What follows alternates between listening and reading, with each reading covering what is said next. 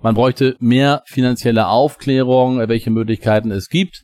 Da sind natürlich Startups gefragt, Grown-ups gefragt, aber auch die etablierten Finanzintermediäre wie Banken etc. gefragt, die Politik gefragt, dass dort mehr passiert, damit sich Leute aufklären, was heißt es eigentlich, Altersvorsorge zu betreiben und zu sparen und äh, das ist äh, so unterbesetzt und wenn ich viele Leute anschaue, die einfach nur konsumieren, dann auch mit Ratenkrediten noch sich den Apple kaufen und die Reise finanzieren, das ist total gefährlich für, für uns als Gesellschaft, dass Leute äh, zum Konsum getriggert werden, also dass Anreize geschaffen werden, sich zu verschulden. Willkommen beim D-Talk, der Podcast für alle, die wissen wollen, was Unternehmen der Digitalwirtschaft erfolgreich machen.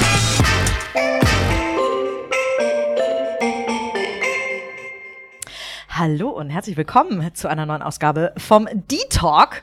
Ich sitze heute in Hamburg. Ich glaube, das ist der erste Podcast, den ich mit sehr viel Abstand endlich mal wieder live aufnehmen kann. Ich sitze hier bei Exporo mit äh, Simon Brunke, dem CEO der Plattform für digitale Immobilieninvestments. Ähm, lieber Simon, vielen Dank, dass du dir die Zeit nimmst heute für mich. Katha, gar kein Thema. Ich freue mich, dass du hier bist. Simon, erzähle mal. Ähm, ihr habt äh, noch vor Corona riesen Schlagzeilen gemacht mit einem äh, großen Investment über 40 Millionen. Ähm, wie seid ihr denn durch die Krise gekommen? Gut, das Investment kommt ja aus Mai letzten Jahres, äh, von daher äh, die Krise erst kurzfristig seit sechs Monaten, aber grundsätzlich ähm, tolle Entwicklung letztes Jahr gehabt. Ähm, Corona, schwieriges Marktumfeld, so quo war das, was passiert wirklich? Anfang März war da schon sehr viel Unsicherheit drin weil niemand wusste ja, ähm, geht es weiter runter, geht es Investment, Finanzierungsrunden, ähm, was machen die Immobilien, also unser Kernthema. Ähm, in Summe würde ich sagen, sind wir gut durch Corona bisher gekommen. Haben wir 100% Wachstum? Nein, leider nicht, ganz offen. Ähm, wir haben auch einfach bemüht, uns vorsichtig zu verhalten, was jetzt TV-Spend ausgeht zum Beispiel, gerade weil man eine gewisse Unsicherheit hatte, was noch kommen wird. Aber ich glaube, dass wir gut durch Corona gekommen sind gerade im Vergleich zu vielen anderen Branchen, ähm, die wirklich es sehr hart getroffen hat, äh, sind wir doch äh, wirklich zufrieden, wo wir gerade stehen. Genau, ihr habt immerhin keine, keine Stationen oder keine, keine Läden, wo irgendwie Menschen stehen und dann wahrscheinlich alles geschlossen werden musste. Ja, und wir machen keine Reisen, ja. Das ja, auch. schon ja. sehr kritische Branchen, glaube ich. Absolut. Äh, du hast gerade die Immobilienbranche angesprochen. Ähm, was glaubst du denn, wie, wie sich die Branche entwickeln wird und damit ja auch irgendwie eure Zukunft aussehen wird? Mhm. Immobilien, glaube ich, im Allgemeinen äh, ist, ist die größte Asset-Klasse der Welt. Ich mache mir jetzt äh, wenig Sorgen um Immobilien selbst. Ähm, macht man sich Sorgen um bestimmte Asset-Klassen im Gewerbebereich zum Beispiel? Wo geht's hin? Ähm, werden alle Mitarbeiter zu 100% remote arbeiten oder kommen alle wieder zurück ins Office? Äh, das sind die Themen, glaube ich, die gerade jeden wirklich beschäftigen. Also das hat schon Einfluss auf Immobilien. Auf der anderen Seite gewohnt wird immer über 150 Jahre stabiles Wachstum. Also wir sehen den Markt der Immobilien nach wie vor sehr positiv. Äh, von daher keine großen Fragezeichen daran. Aber es gibt ein paar Fragezeichen und äh, auch das Thema Reisen, ähm, Hotel zum Beispiel, da muss man schon genau überlegen, wo man investiert und von daher nur der kleine Rat mit Profis gemeinsam investieren und nicht die Entscheidung alleine treffen. Das ist ein super ähm, äh, Stichpunkt dafür, dass wir vielleicht noch mal ganz kurz sprechen, wenn man jetzt gerade äh, überlegt, irgendwie in Aktien wird super viel investiert, da würde ich auch gerne natürlich gleich noch mal ein bisschen Vergleich ziehen. Was kann man da mit euch wirklich machen? Also was, was kann ich, wenn ich als, als ähm, äh, Anleger zu euch komme, ähm, was kann ich bei euch alles machen? Ja, zwei Dinge kannst du machen. Also wir haben ähm, digitalen Zugang zu Immobilien. Es gibt zwei Produkte. Du kannst sowohl Projektentwicklung in Deutschland mitfinanzieren, kurze Laufzeiten, ein, zwei Jahre, circa sechs Prozent Ausschüttung ähm, zurückgezahlt wird, wenn das Projekt fertig gebaut und verkauft ist. Ähm, offen angesprochen, Risiko ist, es muss fertig gebaut und verkauft werden. Das heißt, es kann auch dort mal zu einer Verzögerung kommen. 80 Prozent aller Projekte zahlen wir vorzeitig zurück, also haben dort eine sehr, sehr gute Quote. Das zweite, was du machen kannst, wie ein Eigentümer digital in vermietete Bestandsobjekte investieren und zwar schon theoretisch ab ein Euro möglich. Ob es wirtschaftlich sinnvoll ist, eine andere Frage.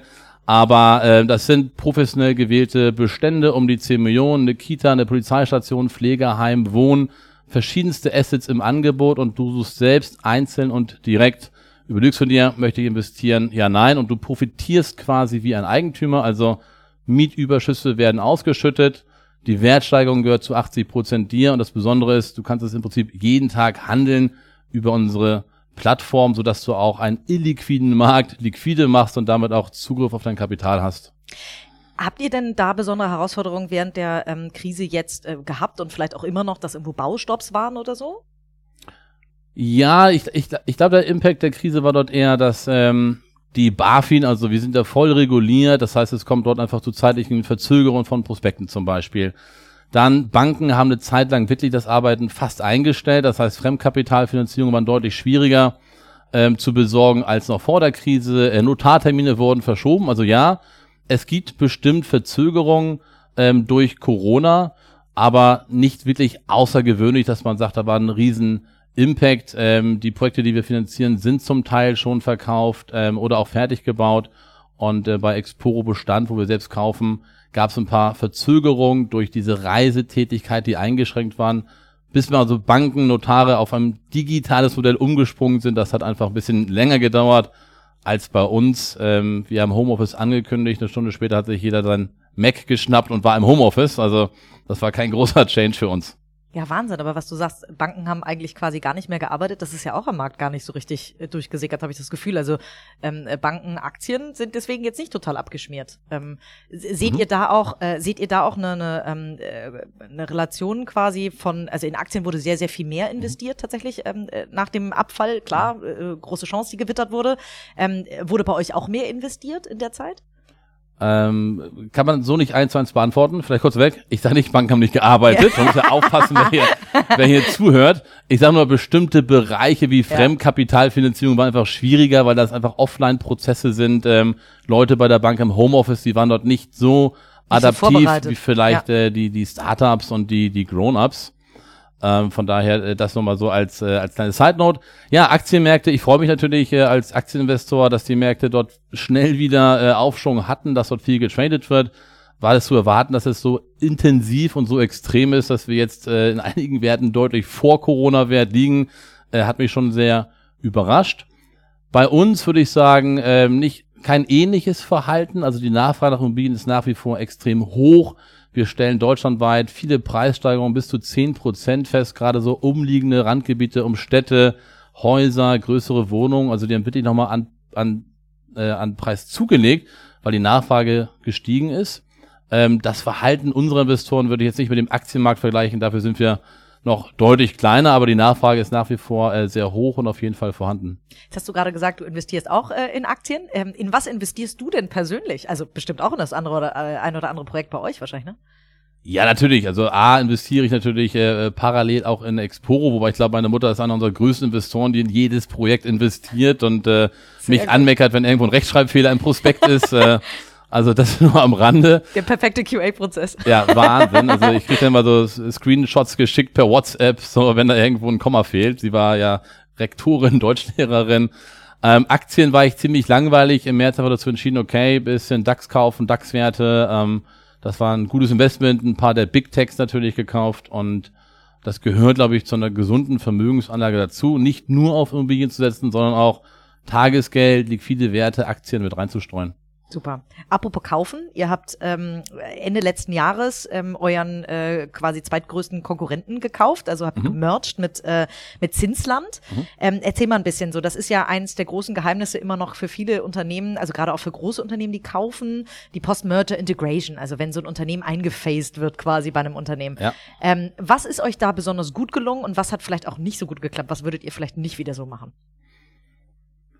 Ich glaube, was ich gehört habe, 90 Prozent aller Merger, aller Übernahmen ähm, scheitern äh, wegen falscher Post-Merger Integration. Ich glaube, das haben wir sehr gut hinbekommen. Das war für uns auch ein bisschen einfacher, weil den, den Gründer kennen wir sehr gut. Wir kommen beide aus Hamburg. Ähm, wir haben ein ähnliches Mindset. Die Teams beide in Hamburg. Ähm, von daher hatten wir schon mal einfacher, als wenn jetzt ein äh, amerikanischer PI-Fonds äh, ein deutsches Softwareunternehmen übernimmt. Das mal so vorweg. Was hat sehr gut geklappt? Ich glaube, die Teamintegration war hervorragend. Ähm, wir haben sehr viele Veranstaltungen gemacht, größere Veranstaltungen, kleine Veranstaltungen, ähm, haben das Team von Zinsland sehr schnell diffundiert auf einzelne bestehende Exporo-Teams. Ich glaube, das war total wichtig, dass die Leute sich abgeholt fühlen, dass sie integriert sind und ähm, äh, wissen, worum es geht. Und natürlich hatte man ja so einen gesunden Wettkampf untereinander, ja, so Exporo versus Zinsland, das haben wir, glaube ich, innerhalb von wenigen Wochen überwunden und hatten wirklich ein großes Team da stehen. Das war, hat sich richtig gut angefühlt und das ähm, würden wir auch immer so wiederholen. Ähm, was war eine Herausforderung? Ich glaube, in Summe geht es da eher darum, dass Exporo natürlich um, auf einen Schlag gewachsen ist, so von 120, 130 Leute um weitere 40, 45 Mitarbeiter. Das sind dann schon mal etwa 30 Prozent Zuwachs. Das heißt, die Organisationsstrukturen, die wir hatten, wir hatten eine Funktionsstruktur mit Markt, Marktfolge. Das haben wir dann geändert zum Jahresende. Das hätte man wahrscheinlich schon mal ein, zwei Monate sich vorüberlegen können. Wie wollen wir die Company organisatorisch aufstellen, um auch wirklich schnell und schlank schnelle Entscheidungen zu finden? Ähm, das hätte man sicherlich noch ein bisschen optimieren können. Wie lange habt ihr denn vorher angefangen? Also von Kauf bis zur, bis die Leute saßen hier, wie lange hat das gedauert? Der gesamte Prozess waren drei Monate, wie es so ist. Es gibt so die ersten Gespräche, die ersten Annäherungen, dann ähm, stellt man fest, okay, hey, passt richtig gut zusammen, wo sind die Vorteile? Haben dort KPIs festgelegt, warum machen wir ähm, diesen Merger, was, was soll der bringen? Es geht hier nicht nur um, um Pressearbeit, das war eine nette Randerscheinung, aber wir hatten ja, wir haben wirklich dran geglaubt, dass da viel zu holen ist. Und ähm, ja, nachdem das geklärt war nach sechs Monaten, äh, sechs Wochen, sorry, ging es recht schnell. Wir haben uns vorgestellt dort im Team, äh, haben denen die Gründe erklärt, wir haben die eingeladen. Äh, zwei, drei Wochen später war dann auch schon der Umzug und äh, diese kleinen Team-Events, arbeiten in den neuen Teams, das hat äh, sehr schnell funktioniert. Nun kann ich mir vorstellen, wenn der größte, äh, die größte Plattform für Immobilieninvestments ähm, äh, die zweitgrößte schluckt, ähm, äh, dass es da wahrscheinlich auch Rollen gibt, die quasi doppelt sind. Ähm, hatte das personelle Konsequenzen? Im Endeffekt schon, aber immer äh, Postperspektive betrachtet, so warum hat irgendwas nicht so gut funktioniert oder wo hat sich eine Person nicht so wohl gefühlt oder hat sich was etwas anderes von einem bestimmten Profil versprochen. Ähm, wir haben schon geschaut, dass wir alle Mitarbeiter, auch alle Führungskräfte übernehmen können, gut integrieren können, haben auch für jeden eine gute Rolle gefunden. Und es gab diverse Entscheidungen im Nachgang, okay, hm, ich fühle mich dort und dort, glaube ich, wohler. Und äh, dann gab es sozusagen die konsequente Entscheidung, okay, man trennt sich. Aber wirklich alles äh, im, im Guten, gut organisiert mit fünftigen Übergaben. Also auch dort äh, no bad feelings, das lief äh, schon sehr gut. Und gehört auch, glaube ich, ein bisschen dazu, dass man erstmal probiert, finden wir eine Rolle für jeden. In diesem Fall hatten wir das wirklich so. Und äh, wenn es dann danach äh, neue Entscheidungen gibt, ganz normal. Super. Wie hat euch denn, ähm, ihr habt ein sehr prominentes ähm, Investorennetzwerk, also äh, Investoren, mhm. die bei euch investiert sind. Ähm, äh, nun weiß ich, dass die auch in der Krise wahrscheinlich äh, sehr viel Kommunikation untereinander, also auch unter den Startups gefördert mhm. haben. Ähm, wo hilft denn so ein Investor aus Startup-Sicht? Ähm, äh, wir hatten mit äh, Henrik Brandes von, von, von Earlybird letztens quasi die Investorensicht. Wo hilft denn ein Investor in so einer Krise ähm, äh, dabei, durch so eine Krise vielleicht besser durchzukommen? Ja, ich glaube, das sind äh, zwei Dinge. A, natürlich das Vernetzen mit anderen Gründern. Ähm, ehrlicherweise jetzt als Grown-up, wie ich uns bezeichnen würde, wir haben gute Kontakte zu vielen anderen Gründern. Aber das noch ein bisschen gepusht durch einen VC, der auch wirklich aktiv dann CEO-Meetings auflegt, europaweit, die richtigen Fragen stellt, ähm, äh, wie geht ihr damit um, was ist eure Long-Term Perspective, ähm, Homeoffice, äh, Kurzarbeit und so weiter, dass man diese Themen challengen kann. Das hat auf jeden Fall ähm, gut geholfen, dort diesen Rahmen nochmal zu bekommen. Und das Zweite, und das fand ich auch wirklich ähm, richtig gut, dass eigentlich alle VCs gesagt haben, okay, wir fokussieren uns nicht auf viele, viele neue Investments, sondern aufs bestehende Portfolio und bieten Hilfe an. Das heißt, wir konnten auch einfach sagen, hey, zum Thema äh, äh, Kosten, zum Thema What is in two years, was ist mit neuen Finanzierungsrunden, standen die uns wirklich als Challenge-Partner zur Verfügung, um einfach diese Herausforderung der potenziell ja nächsten Jahre, weil keiner wusste im März, April, wie lange dauert Corona, dass wir die richtigen Fragen stellen und auch möglichst schnell gute Antworten erhalten, was uns als Gründer einfach geholfen hat, ähm, Klarheit zu bekommen. Und das wissen wir durchaus äh, zu schätzen, dass man in den Krisen sozusagen auch diese guten Ansprechpartner an der Seite hatte. Du sagtest gerade, keiner wusste, wie wir durch Corona oder wie lange das noch dauert. Das weiß ja heute de facto mhm. immer noch keiner Stimmt. so richtig. Ähm, also wir können es vielleicht ein bisschen mehr auf Sicht fahren und aber solange kein Impfstoff äh, da ist und auch kein, kein Gegenmittel, glaube ich, ähm, ist das äh, ähm, äh, oder Behandlungsmittel ist es wahrscheinlich immer noch eine große, ein großes Fragezeichen. Was glaubst du denn von dem her? Du hast gerade gesagt, ihr habt euch viel ausgetauscht, äh, im, nicht nur im, in dem Netzwerk der Startups ähm, äh, eurer Investoren, sondern auch darüber hinaus. Was glaubst du denn, wie viele Startup wie viel Startups sterben werden wir sehen in den nächsten Jahren und vielleicht auch im Vergleich zum Gesamtmarkt? Hm. Tja, also wenn ich diese Glaskugel auf dem Tisch hätte, würde ich äh, äh, klare Aussagen treffen und vor allem würde ich Wer probieren, irgendwie zu, genau. zu investieren, würde ich short gehen. ähm, Also, grob glaube ich, sagt man ja, dass 80 Prozent der Startups eh nach zwei, drei Jahren äh, Insolvenz anmelden, also nicht überstehen. Das heißt, äh, 20 Prozent überleben per se in normalen äh, Zeiten. Das wird bestimmt verstärkt werden durch Corona. Es wird einige Branchen stärker betreffen.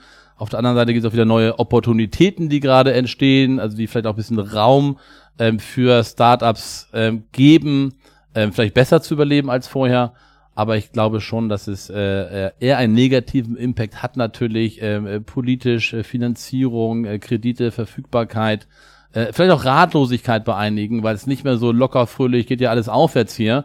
Sondern auf einmal ist Krisenzeit und da sind auch oft andere Charaktere, andere Manager gefragt als so der typische Gründer, der immer nur höher, weiter, schneller, schöner kennt. Ähm, also, um es konkret zu beantworten, wahrscheinlich äh, ja, wird es mehr Startup-Sterben geben als vorher so ein brutales Wort, ja, sterben, aber gut gehört dazu. Wer gründet, ja. weiß, dass er sich darauf einstellen muss, auch eventuell den Schlüssel wieder umzudrehen und die Tür abzuschließen. Jetzt hast du einen super spannenden Aspekt äh, gerade genannt, dieses, ähm, es erfordert vielleicht in der, in der Krise auch ein, ein anderes, eine andere Form von Management. Mhm. Ähm, was glaubst du, was hat, also oder Corona gilt ja als häufig als Beschleuniger für viele Dinge. Mhm. So könnte ich mir das eben auch beim Management vorstellen, dass da auch Defizite schneller äh, zutage treten. Was glaubst du denn, wo haben äh, äh Unternehmer, das ist ja jetzt nicht nur auf die Startup Startup-Landschaft äh, gemünzt, sondern wo haben Unternehmer jetzt ähm, vielleicht nochmal ganz andere Management-Skills aus der Trickkiste äh, herausholen müssen? Naja, ich, ich will jetzt ja Corona nicht als Wartimes äh, bezeichnen, aber das ist schon für viele ähm, Unternehmer eine komplett neue Situation. Ähm, ich habe zumindest die Krise 2000 als Aktionär mit 17 Jahren erlebt, ja, oder war ich schon fast 20. Ähm, ich habe natürlich 2008 als Unternehmer mit meiner Firma damals überlebt. So was heißt es, da kommt eine Krise, die Welt steht gefühlt erstmal still.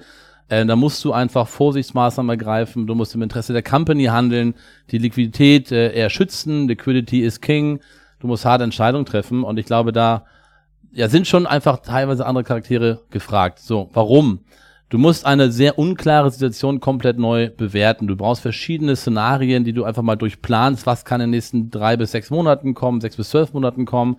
Du musst sehr klare Entscheidungen treffen. Äh, das ist einfach keine Zeit zum Rumeiern. Ja, man könnte und wahrscheinlich wird's doch irgendwie, sondern da musst du sehr schnell zu Entscheidungen kommen. Entscheidungen können oft wehtun, weil sie haben personelle Konsequenzen, finanzielle Konsequenzen oder auch ganze Themenbereiche, die du vielleicht einstellst, verschiebst, wo auch wieder äh, ähm, Feelings von abhängen, weil das wollte ich auch unbedingt machen.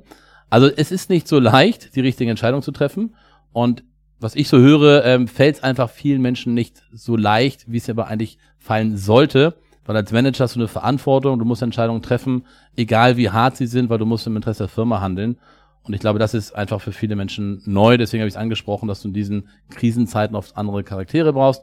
Und übrigens auch wieder zurück in zur VC-Frage umso besser ist, Investoren im Cap-Table zu haben, die einfach mal schon noch mehr Krisen als ich erlebt habe oder überhaupt Krisen erlebt haben, weil die stehen dir dann schon beratend zur Seite und sagen, Mensch, ich an deiner Stelle würde, es ist zu deiner Entscheidung, aber das ist mein Rat. Und dann kannst du dir Rat einholen und überlegst selbst, welche Entscheidung du triffst und auch anschließend umsetzt. Und wahrscheinlich hat man auch ein paar schlaflose Nächte in der Zeit. Kannst du dich noch dran erinnern, gab es bei dir eine Nacht äh, und was war der Anlass dafür, in der du ganz besonders schlecht geschlafen hast? Och, ich ich schlafe eigentlich wirklich sehr gut. Ich habe mal gelernt, also ich, ich liebe, was ich tue. Das fühlt sich für mich auch nicht wie Arbeiten an, aber ich habe mal gelernt, ich kann im Taxi, im Zug, im Flugzeug sofort schlafen. Äh, ich schlafe im Zahnarzt bei der Zahnreinigung ein, also ist so dieses Powernapping. Von daher habe ich da wirklich einen sehr gesunden Schlaf. Natürlich gibt's Morgen, wo man mal mit ein paar Bauchschmerzen äh, aufwacht. Ich meine, es geht um, um Mitarbeiter, es geht um Familien, es geht um ähm, die eigene Firma, es geht aber auch um die Investorengelder. Bei uns haben wir über 60 Millionen Euro drin, wo man sagt, okay, das ist Verantwortung, die wir vielen Menschen gegenüber einfach haben. Und natürlich hat man da ab und zu mal Bauchgrummeln, geht es wirklich alles in die richtige Richtung, was ist mit Corona, der Immobilienmarkt. Aber äh, äh, grundsätzlich äh, duscht man dann einmal kalt und äh, setzt sich wieder an den Schreibtisch und äh, probiert rational die Themen zu greifen und dann kann man auch wieder sehr, sehr gut schlafen, glaube ich. Was war die härteste Entscheidung, die ihr treffen musstet? Na gut, wir haben zum Anfang äh, von Corona dann auch das Thema Kurzarbeit in Angriff genommen, ähm, weil es einfach ein äh, Hilfsmittel war, Liquidität zu schützen. Es ist definitiv weniger Arbeit angefallen in vielen Bereichen, äh, Vertriebsaktivitäten eingeschränkt, ähm, viele Themen waren auf einmal auf Null. Wir hatten auch den Marketing-Spend ja leicht runtergenommen, einfach um vorsichtig zu sein, dadurch hast du viel weniger Lead-Anfragen. Dennoch ist so diese Umsetzung Kurzarbeit äh, auch kein schönes Gefühl, ja, und das äh, Team hat das mit extrem viel Verständnis aufgenommen. Die haben es auch wirklich verstanden, dass wir hier eine Verantwortung haben, auf die nächsten drei Jahre zu denken, nicht auf die nächsten drei Monate nur. Ähm, dennoch sind das keine leichten Entscheidungen, die wir dort äh, treffen mussten. Und wir hatten in der Corona-Zeit auch ähm, ein paar wenige Stellen abgebaut, wo wir gesagt haben, okay, da sind wir einfach überbesetzt. Wir müssen ein bisschen äh, das Wachstum hier mal entschleunigen für die nächsten äh, drei bis sechs Monate und haben uns auch zu dieser Entscheidung ähm, durchgerungen, die wir nicht getroffen hätten wahrscheinlich, wenn äh, die Zeichen immer nur auf Wachstum stehen und die Märkte weiter nach oben gehen. Und auch das war unsere Verantwortung als Management, diese Entscheidung äh, zu treffen. Und das war ehrlich gesagt nicht ganz leicht. Also ich bin ja da auch sehr emotional und wir haben ja eine super Team-DNA legen auch sehr viel Wert, aber auch das gehörte leider dazu. Apropos schwere Entscheidungen, diese äh, Situation stellt äh, uns Unternehmer ja äh, irgendwie gefühlt jeden Tag vor neue ähm, äh, Herausforderungen. Ähm, Homeoffice, das hast du schon kurz mhm. angesprochen, da reden wir gleich ganz kurz noch drüber, ähm, wie ihr das äh, hingekriegt habt und wie du dazu stehst. Aber ähm, vielleicht vorweg einmal, nun äh, ist das ganze Thema Risikogebiete, also in welche Gebiete darf man überhaupt noch fahren? Ähm, äh, aktuell ist es noch so, dass man danach einfach einen Test macht. Wenn der negativ zurückkommt, kann man wieder zurück ins Büro, wenn man dann möchte mhm. und so weiter. Das so, soll ja jetzt geändert werden. In dem Moment, wo jemand zwei Wochen in Quarantäne Quarantäne muss nach seinem äh, Urlaub, ähm, hat es eine ganz andere Konsequenz für die Firma. Wie geht ihr mit sowas um? Also wie, wie also auch vielleicht, wie ist da der Entscheidungsprozess? Kleine Anekdote mal vorweg. Äh, ich war jetzt in meinem 40. Geburtstag, äh, habe ich meinen äh, Vater 82 äh, eingeladen, meine Mutter, ihren Mann, meine Schwester, meine beiden äh, Nichten und sind wir äh, nach Mallorca geflogen, eine Woche einfach mal Family Time, Quality Time verbringen, was äh, übrigens sehr herrlich war. Und einen Tag vor Rückreise war auf einmal Mallorca Risikogebiet. Ja, Wahnsinn. Und ähm, ja, war, war spannend. Äh, weil, jetzt muss ich aber einen Test machen. Das heißt, ich kam selbst in die Situation, Mensch, äh, Risikogebiet, Quarantäne, Test, äh, sehr komisch. Und habe dann auch meine ersten beiden Tage Homeoffice gemacht, um ehrlich zu sein. Weil ich halt in Quarantäne war. Dienstagnachmittag war dann der Test dort äh, negativ. Von daher war ich dann am Mittwoch auch wieder im Office. So, das ist eine kleine Anekdote, äh, wie man dann selbst mal zu Homeoffice kommt ja. übrigens, ja. Ich äh, bin da noch ein bisschen oldschool für mich selbst geprägt, finde es aber grundsätzlich großartig, welche Möglichkeiten Homeoffice schafft, aber reden wir gleich drüber. Quarantäne ist für uns nichts anderes als Homeoffice letztendlich. Sollte es Mitarbeiter geben, wo wir wissen, wir benötigen dich in den nächsten zwei Wochen vor Ort, weil ein äh, Investorenmeeting ansteht, wichtige Businesspartner zu uns kommen und sagt man, mit Abstand haben wir ein Vor-Ort-Meeting. Dort würden wir dann einfach ähm, ihn bitten, nicht in ein Risikogebiet zu fahren. Ansonsten ähm, ist das die Entscheidung vom Mitarbeiter und wenn er dann in Quarantäne muss, dann geht's einfach äh, Homeoffice. Äh, das hat uns bisher in den letzten sechs Monaten auch nicht geschadet und ich glaube, das ist recht einfach die Entscheidung. Das heißt, du hast gesagt, äh, du bist da relativ äh, oldschool. Das heißt, du bist äh, fast die ganze Zeit hier im Office gewesen. Wahrscheinlich nur eine Handvoll Leute, sonst mhm. äh, wäre es wahrscheinlich schwierig äh, geworden mit dem mit dem Abstand und Co. Wobei ihr ein sehr großes Office habt. Aber ähm, was hältst du denn von solchen Entscheidungen, wie Twitter und Google und die ganzen großen Tech-Unternehmen sagen, ähm, wir wollen das A wahnsinnig lange anbieten und überlegen sogar unsere Offices aufzulösen. Mhm. Ähm, was geht denn im Homeoffice verloren? Ich glaube, dass das Persönliche geht natürlich verloren. Du brauchst Begegnungsstätten, dass sich Leute auch mal austauschen. Ähm, natürlich, wie andere auch, machen wir E-Coffees, E-Lunches, ähm, Dailies, Weeklies. Also man probiert ja schon, die Leute zusammenzuhalten. Wir haben auch Team-Events durchgeführt, ähm, remote. Aber das ist, es ist einfach was anderes, äh, persönlich. Man sieht sich, man kann sich spüren, äh, man, man weiß, wie der andere reagiert. Das ist viel einfacher, gerade wenn du über 200 Leute sprichst, die ein Team-Event durchführen. Das ist äh, remote schon wirklich äh, eine große Herausforderung.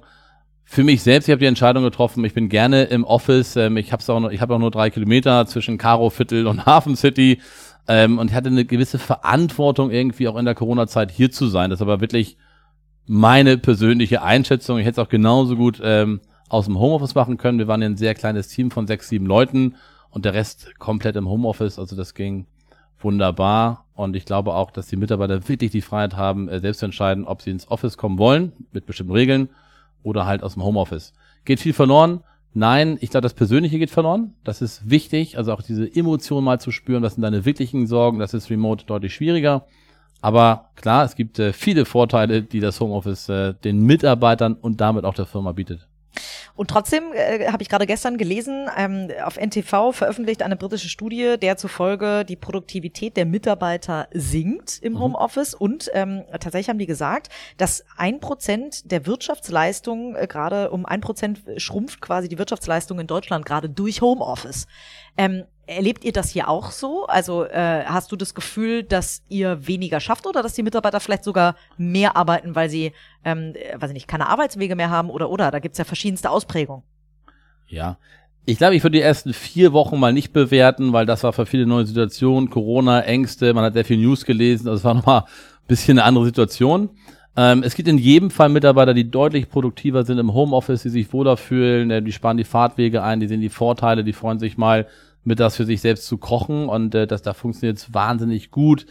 Ähm, äh, Tech-Themen, Product-Owner-Themen, die einfach auch wirklich gut orchestrieren können aus dem Homeoffice. Ähm, natürlich gibt es auch Leute, die können nicht gut arbeiten im Homeoffice, ähm, die sagen das dann auch so und sagen, ich möchte bitte zurück ins Büro, denn meine Wohnung ist zu klein, ich habe Kinder, ich kann mich nicht konzentrieren und es gibt einfach Leute, die sagen, ich bin nicht der Typ, ich brauche das Büro als Rahmen, um vernünftig arbeiten zu können und zu Hause mache ich andere Dinge. Und da freuen wir uns natürlich über dieses ehrliche Feedback von Mitarbeitern. Und ähm, unser Ziel ist einfach ähm, Best of Both Worlds. Dort, wo du ähm, Büroflächen benötigst, für diese Begegnungsstätten zum Beispiel, für Mitarbeiter, die einfach sagen, ich will aus dem Büro arbeiten, für persönliche Meetings mit externen Partnern werden wir die Büroflächen natürlich zur Verfügung stellen. Die Leute, die sagen, okay, ich kann wahnsinnig gut aus dem Homeoffice arbeiten, denen wollen wir auf jeden Fall diese Möglichkeiten auch in der Zukunft bieten. Und ich glaube, als modernes Unternehmen mit, mit OKRs, äh, mit, mit Coaching, mit Remote All Hands, gibt es auch genug Möglichkeiten, ähm, dass sie wirklich ihre Ziele vor Augen haben, über Ziele gesteuert werden und dann in der Umsetzung, wie sie ihre Ziele erreichen, äh, selbstverantwortlich auch von zu Hause arbeiten können. Das heißt, du würdest sagen, die Produktivität ist nicht gesunken. Ja, also ein Prozent, das hätte, hätte uns jetzt nicht so viel Ausschlag nach oben oder unten. So als Wachstumsunternehmen bist du ja äh, eher so 50 Prozent pro Jahr gewöhnt. Ähm, das kann ich jetzt final nicht in Zahlen ausdrücken. Ähm, ich würde sagen, in Summe habe ich ein deutlich besseres Gefühl durch Homeoffice ähm, als vorher und ich glaube, in Summe ist auch die Produktivität gestiegen. Wie gesagt, nach sechs Monaten Homeoffice werden Mitarbeiter, die waren noch nicht hier und das hört man auch aus vielen anderen Unternehmen. Ja, es gibt viele Vorteile von Homeoffice, aber es ist nicht die, die Lösung der Zukunft, 100% Homeoffice zu machen für uns, weil es einfach Herausforderungen gibt. Und ähm, die Zeit des Homeoffice ist schon sehr, sehr lange. Wir arbeiten jetzt an diesem Back-to-Office-Konzept, so wie viele Tage Homeoffice, äh, wie machen wir dann so Teambegegnungen im Office. Das ist super spannend und wenn man sich umhört, auch bei anderen Gründern, es gibt nicht so die 100%-Lösung gerade und da robben wir uns alle gemeinsam so ein bisschen vor und werden mal die ersten Dinge äh, testen und ich glaube, das ist ja auch so ein Startup-Ansatz, äh, agil, MVP bauen, komm, wir machen es jetzt mal und nach drei Monaten machst du ein Review und schaust, was lief gut, was lief nicht gut. Wir hatten ja gerade schon so ein bisschen das Thema Entscheidungsprozesse. Ähm, ihr seid ein Gründerteam, das sich schon ähm, sehr lange kennt. Mhm. Ähm, beschreibt mal so ein bisschen, also äh, woher kennt ihr euch tatsächlich? Wie ist die Entscheidung dazu, dass ihr was zusammen machen wollt, äh, gef äh, gefallen? Und was macht euch auch so besonders dadurch als Gründerteam? Also die Entscheidung ist gefallen. Ähm wir waren immer schon im Austausch, äh, gerade Björn und ich. Wir hatten so einen kleinen Mini-Think Tank, was es so an Startup-Ideen halt so äh, äh, gibt. Ähm, dann kam das Thema Digital Immobilien, da haben wir sehr schnell zusammengefunden. Julian kam dazu, auch wirklich sehr komplementär, weil er eine, ja, einen Bereich besetzt hat, den wir so halt nicht mitgebracht haben. Und da bin ich auch schon bei diesen komplementären Stärken von, was macht uns eigentlich aus? Ich bin halt äh, mehr der, der Sales Guy, ähm, so ein bisschen querdenken, viel zu viele Steine hochheben, weil, hey, da könnte ein Goldnugget liegen. Ähm, Julian ist dort deutlich strukturierter als BCG-Berater, Vorstandsberatung, also für, für viele Beratungsthemen ähm, unterwegs gewesen, der sehr fokussiert, sehr strukturiert ist. Und Björn äh, ganz klar total Learning getrieben, Daten getrieben, der hat für sehr viele Innovationen, wenn nicht für die meisten Innovationen, hier gesorgt, dass wir ein großes BI-Team einstellen von Anfang an, äh, Software einführen, digital denken, modern denken, auch wie man Organisation äh, formt und lebt, da kommt sehr viel Input immer äh, von ihm, weil er einfach sehr umtriebig ist und auch eine, ja, eine, eine hohe Lerngier hat, möchte ich mal sagen, die mir vielleicht dort ein Tick fehlt. Und ich glaube, in Summe äh, ergänzen wir uns dadurch extrem gut.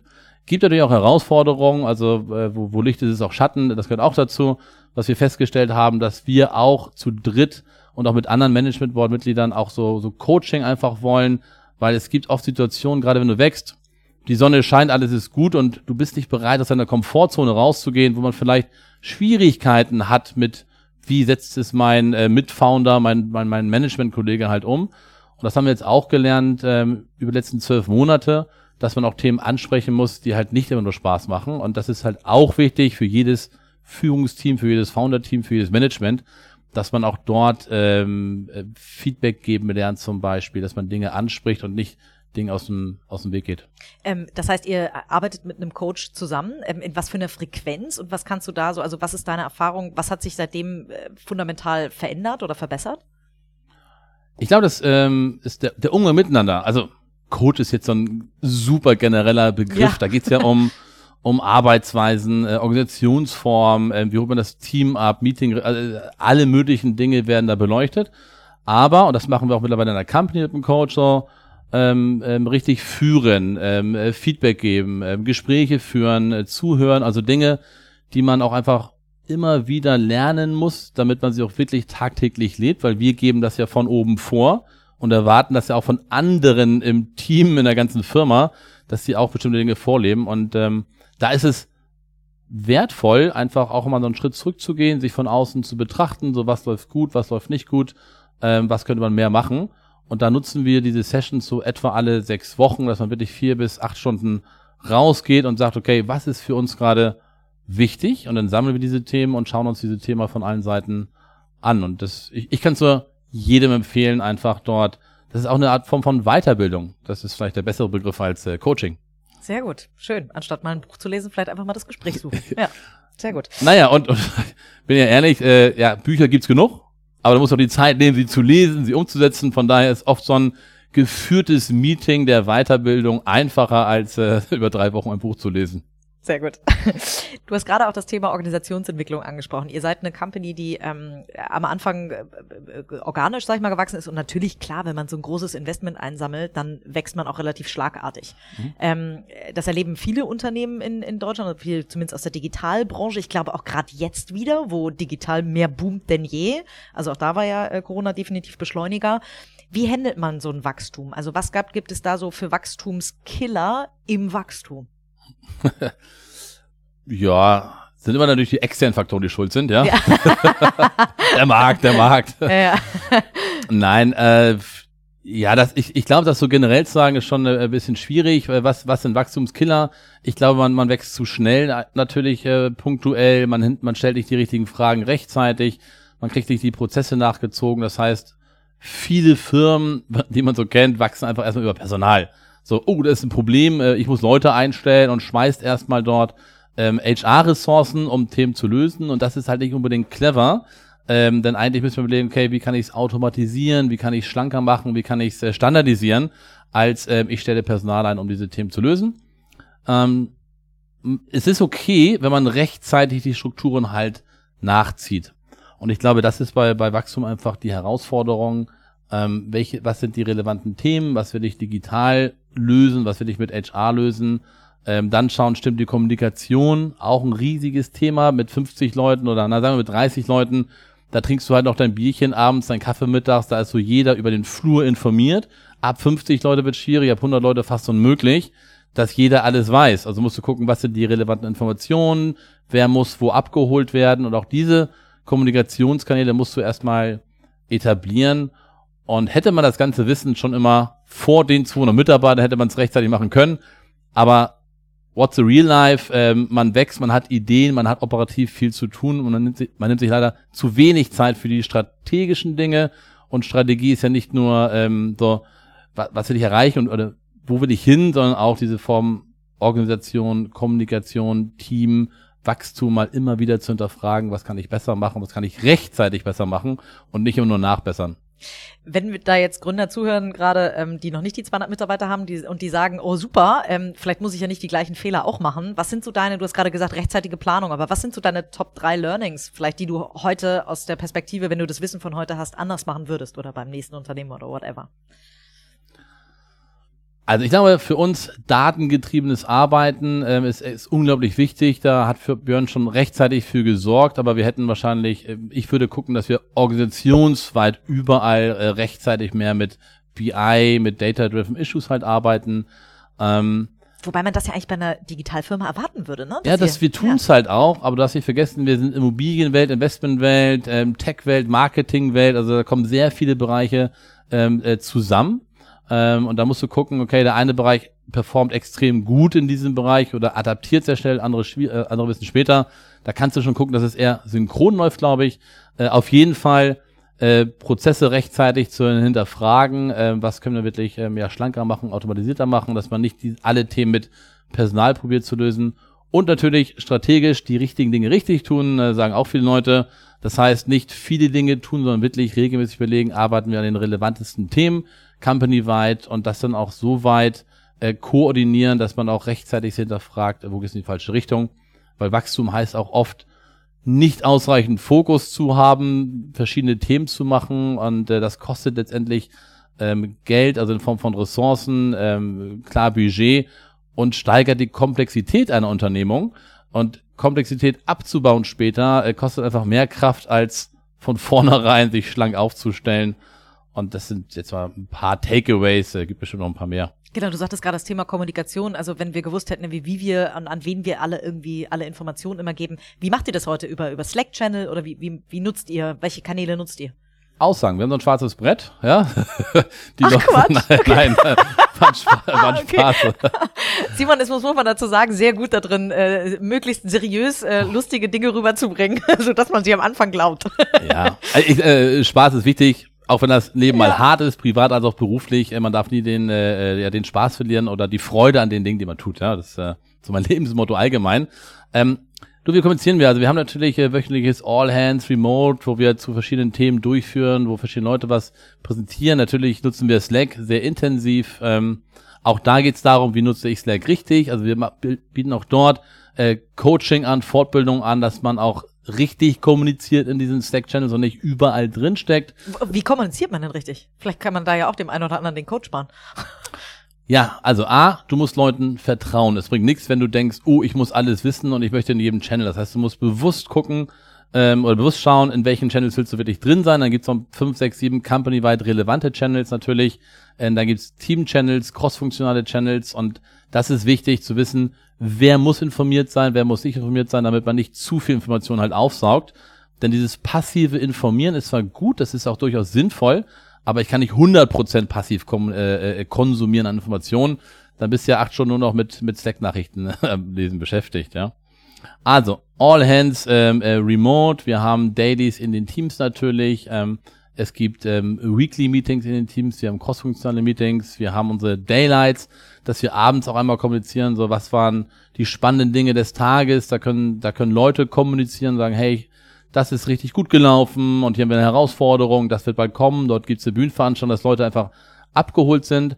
Und zum Wochenende haben wir immer noch eine Freitagsmail, wo die relevanten Informationen der Woche, der neuen Woche drinstehen, die Geburtstage, die Events, äh, die Startfolgen, welche Projekte halt kommen also so, dass wir wirklich probieren, äh, die ganze Company gut abzuholen. Wir nutzen Picon sehr stark, das heißt, dort ähm, machen wir regelmäßig die Umfragen zu verschiedensten Themen, aber jeder Mitarbeiter hat auch die Chance, Fragen zu stellen. Fragen ans Managementboard heißt es und jede einzelne Frage wird auch wirklich beantwortet. Montags ist nicht immer angenehm, es gibt auch mal kritische Fragen natürlich, ähm, aber die beantworten wir immer und das ähm, ist, ist ein gutes Medium, um auch dort Transparenz zu schaffen und vor allen Dingen Zugang zu Informationen schaffen. Wenn sich ein Mitarbeiter nicht abgeholt fühlt, seine Führungskraft keine Antworten hat, fragt das Management direkt und du kriegst auch die Antwort. In wie viele Slack-Channels bist du drin? Das sage ich jetzt lieber nicht. also offensichtlich in zu vielen. In zu vielen auf jeden Fall. Ja. Okay, alles klar, sehr gut. Eine letzte Frage ähm, ist so ein bisschen ähm, mir sofort eingefallen. Irgendwie Deutsche reden vermeintlich irgendwie nicht so gerne über Geld, habe ich das Gefühl. Ja. Ähm, und ähm, euer Business besteht ja nun da drin, dass äh, jemand idealerweise eben auch erzählt, ach Mensch, hier äh, bei Exporo habe ich irgendwie mhm. ähm, investiert und äh, habe irgendwie, äh, also über Aktien habe ich das Gefühl, redet man schon eher mal. Ähm, wie gehst du mit dem Thema um? Du hast schon mal gegründet, du hast mhm. einen Exit gemacht. Mhm. Ähm, erzählst du, wie, wie groß sowas ist? Und wenn nein, warum nicht? Ja, es ist immer diese Neiddebatte, glaube ich, in Deutschland. Es geht um Financial Education. Da sind so verschiedene Einflüsse, die es gibt. Die müssen wir eigentlich schon in der Schule lösen, damit es besser wird. Also die Deutschen sind wirklich sehr, sehr merkwürdig, äh, wenn es um Geldanlagen geht und drüber reden. Ähm, zu meinem Exit, ähm, ich rede nicht so viel darüber, ähm, äh, bin ich ganz ehrlich. Äh, man möchte auch nicht irgendwie so als, als Angeber irgendwo rüberkommen, so, hey, habe ich alles schon gemacht. Ähm, da bin ich eher devot, was die Kommunikation angeht. Wenn man mich fragt, äh, kann man auch gerne darüber sprechen. Ich glaube, Aktien, natürlich ist es so ein Volksthema gefühlt, aber das ist auch bisschen so, jetzt so ein Hype mit Travel Perk, Robin Hood etc., Scalable, was da so passiert, das ist schon spannend. Ich glaube nicht, dass es 100% der Bevölkerung sind. Also es gibt wenige Menschen, gerade digital geprägte Menschen, die viel über Aktien reden, ähm, aber in Summe nach wie vor viel zu wenig. Das heißt, summa summarum, man bräuchte mehr finanzielle Aufklärung, welche Möglichkeiten es gibt. Da sind natürlich Startups gefragt, Grown-ups gefragt, aber auch die etablierten Finanzintermediäre wie Banken etc. gefragt, die Politik gefragt, dass dort mehr passiert, damit sich Leute aufklären, was heißt es eigentlich, Altersvorsorge zu betreiben und zu sparen und äh, das ist äh, so unterbesetzt und wenn ich viele Leute anschaue, die einfach nur konsumieren, dann auch mit Ratenkrediten noch sich den Apple kaufen und die Reise finanzieren, das ist total gefährlich für, für uns als Gesellschaft, dass Leute äh, zum Konsum getriggert werden, also dass Anreize geschaffen werden, sich zu verschulden, anstatt mal über die Altersvorsorge und das Sparen nachzudenken. Und das ist Teil unserer ähm, Mission natürlich. A, wollen wir den Immobilienmarkt demokratisieren, also jedem zugänglich zu machen, weil über Immobilien reden schon viele Leute, aber keiner weiß, was kaufe ich, zu welchem Preis, wo, wie manage ich das. Da wollen wir einfach eine Lösung anbieten und zeitgleich natürlich auch aufklären darüber, dass man darüber nachdenken muss und dass man auch darüber sprechen darf, dass man Geld investiert, weil das ist ja eigentlich, äh, jeder macht es vielleicht so ein bisschen, ähm, viele sehr wahrscheinlich falsch und je mehr darüber gesprochen wird, ähm, desto mehr ist äh, uns, zumindest mal in Deutschland und vielleicht auch bald in Europa, äh, geholfen. Dann drehe ich die Frage einfach mal um. Dann frage ich nicht, wie viel du bei deinem Exit verdient hast, sondern wie viel hast du denn in deine eigene Kampagne, also hier bei Exporo, noch investiert? Also ich meine, ihr habt externe Investoren, aber ähm, verratet ihr, wie viel, oder habt ihr alle am Anfang viel investiert? Oder wenn ja, so grob über den Daumen, war das ähm, äh, ja, also vierstellig, fünfstellig, sechsstellig? Nein, äh, das war so 500.000 Euro etwa, die wir hier am Anfang ähm, selbst investiert haben in, in die Grundlage von Exporo. Wir waren ja sehr schnell auch schon äh, profitabel in unserem Geschäftsmodell, haben dann den Seed-Investor reingeholt und die weiteren Runden, da kann man auch drüber sprechen, äh, haben wir jetzt nicht eigenes Geld investiert, sondern da kam ja dann ähm, sehr schnell E-Venture rein und, und äh, Holzbring rein und Hardcore rein, die haben den Seed-Investor ausgelöst und jetzt halt mit Partec ähm, in der Growth Round äh, noch ein vierter Investor. Ähm, andere Investoren ähm, wie Otto haben wir schon äh, mittlerweile dann auch rausgenommen aus dem Cap Table weil es einfach passend war mit der letzten Runde, dass wir dort ein bisschen Cap-Table-Cleaning betreiben konnten. Habt ihr selber auch schon Anteile verkauft? Also Cash-out gemacht quasi? Ja, es gab kleine Secondaries. Äh, wir sind alle total committed, was die Company angeht. Äh, man hätte bestimmt mehr machen können, aber ich glaube, ich glaube total an unsere Vision, die anderen auch. Und äh, dann ist es äh, sehr kurzfristig gedacht, Secondaries zu machen, denn der wahre Mehrwert liegt ja eigentlich äh, in den Firmenanteilen und nicht in Cash, was ich heute mache. Und äh, persönlich dazu, Geld ist nie meine Motivation gewesen, mein Leben lang nicht. Ähm, ich bin dankbar, dass ich es immer gut hatte, familiär, also mir jetzt nie an was gefehlt, aber die Motivation ist nicht Geld zu verdienen, sondern Dinge zu verändern, Dinge aufzubauen, mit Leuten gemeinsam was erreichen, das motiviert mich und nicht unbedingt äh, äh, der Exit oder das Geld. Also ich, ich möchte gar nicht äh, ein Exit hier haben, eigentlich, wenn ich ehrlich bin bei Expo. Macht das viel zu viel Spaß. Deine, deine Investoren wahrscheinlich nicht gerne hören. Die können ja ein Exit gerne irgendwann machen. Ja, genau. Sehr gut, toll. Simon, vielen Dank für dieses sehr inspirierende äh, Schlusswort. Vielen Dank, dass du dir die Zeit genommen hast und äh, ich drücke die Daumen, dass ähm, ihr weiterhin so gut irgendwie durch die Gegend äh, kommt tatsächlich und äh, weiterhin so, so gut im Aufbau seid und ich bin gespannt, wo ihr in zwei, drei Jahren steht. Katha, vielen Dank für dein Interesse. Jederzeit gerne wieder.